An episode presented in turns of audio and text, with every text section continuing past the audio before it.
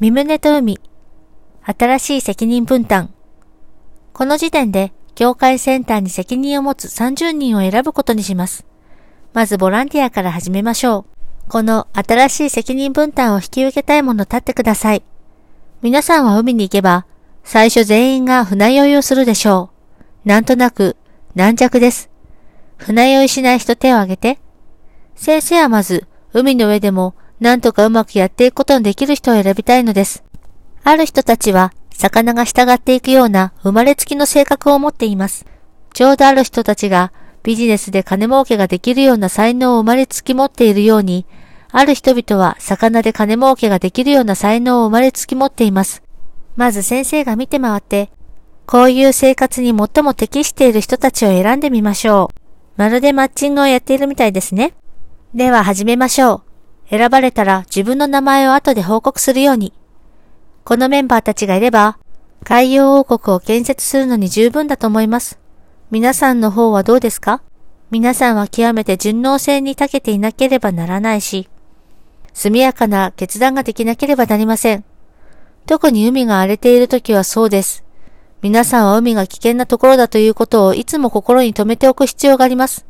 そしてそれを乗り切ることのできる能力も必要です。そして、厳しい天候と厳しい労働を何とかやり抜いていくことのできる体力を持っていなければなりません。わかりますか？まあ、今先生は24人を選んだわけですが、手始めとしてはこれでいいのです。残りの6人は後で来ることになっています。良い講師も我々には必要です。教育のためには特に大きい人は必要ありません。すでに州の責任者をやっている者たちは手を挙げて。皆さんはオーシャンチャーチに来るべきです。今すぐにではありません。新学校卒業生は先生が直接責任を持ちましょう。自動的に HSA とか GAP とかその他のところに行くようなことはありません。誰も彼らの責任分担を勝手に変えてはいけません。彼らは新学校で特別の訓練を受けたのですから、先生が直接責任を持ちます。それはよくわかったと思います。新しいセンターの責任者たち、皆さんの船はまだ造船中です。つまり12人は明日責任分担を引き受けることになりますが、残りの12人は一時的に州の責任者になってもらいます。そして新しい船が出来上がったならば、その船が当てがわれ、皆さんにも新しい責任分担についてもらいます。最初の24層が完成するまでは、皆さんはこの順序でやるんですね。約2ヶ月ぐらいかかるでしょう。大抜がオーシャンチャーチの顧問をやっているので、皆さんの中から12人の指導者を選ぶのを彼に任せようと思います。先生は分離団体を始めようとしているのではありません。それは紛れもなく我々の運動の一部なのです。タイガーパクが皆さんを訪問するだろうし、レバレント核が皆さんの講義プログラム編成を助けてくれるでしょう。皆さんは紛れもなく我々の運動の一部です。実際には皆さんは州の責任者のようなものです。特にオーシャンチャーチの地区における州の責任者です。落ち着いてしまってはなりません。絶えず動き回り、皆さんの地区にある港を全部訪ねなさい。我々は急いで組織を再編成し、空いているところがないようにしなければなりません。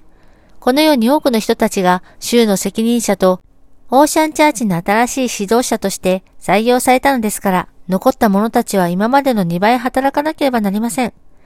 最初の指示事項。神様の祝福が皆さんの上にありますように、君たちオーシャンチャーチの新しい指導者たちが立派にやれば、海岸線沿いにある州の境界センターをはじめとした陸の境界よりももっと急速に皆さんを発展するようになります。何かを作り出すという面では皆さんの方がもっとやる気があるはずです。皆さんは認知へ行ったならば、まず沿岸警備隊の責任者たち、警察署長たち、そして市長たちを訪問しなさい。そして自己紹介し、皆さんがやろうとしていることを彼らに説明します。そしてアメリカの水産業界を再興して、多くの若者たちが港のために一生懸命働き、献身的に生きることができるように訓練を与えることが皆さんの関心事であることを彼らに知ってもらいなさい。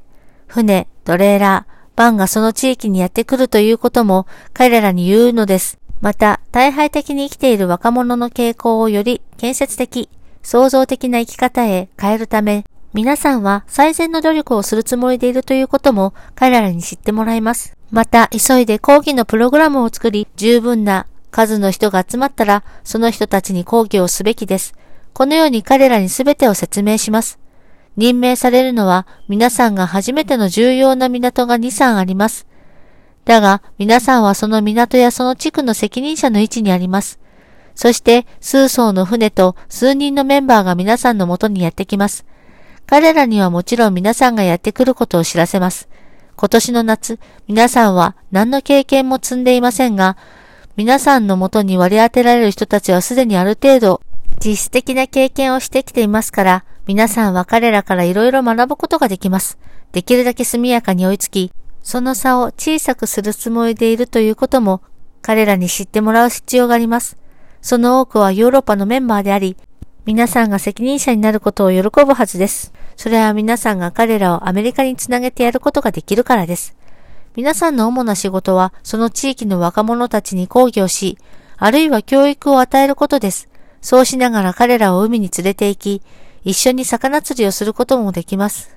船の上で講義をし、漁をしながら彼らに訓練を与えます。これらは全部同時にやるのです。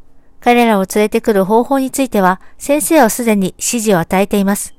ある訓練期間を終えたならば、彼らに一艘の船を当てがえます。また夏の間グロースターに来る船は、東海岸で漁をすることができますが、まず、ノーフォークに来るのが一番良いのです。乗組員たちはそこで経験を積むことができます。そこで漁をすれば必要なことを覚えられます。マグロ釣りのシーズンには補給船が必要になりますが、この船はノーフォークから来た漁船で chum、撒き餌を供給し、そこでマグロを買うことになります。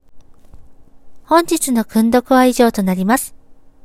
このゴディブルは、ご視聴していただいている皆様のご支援で成り立っております。詳細は、ゴディブル .org をご覧ください。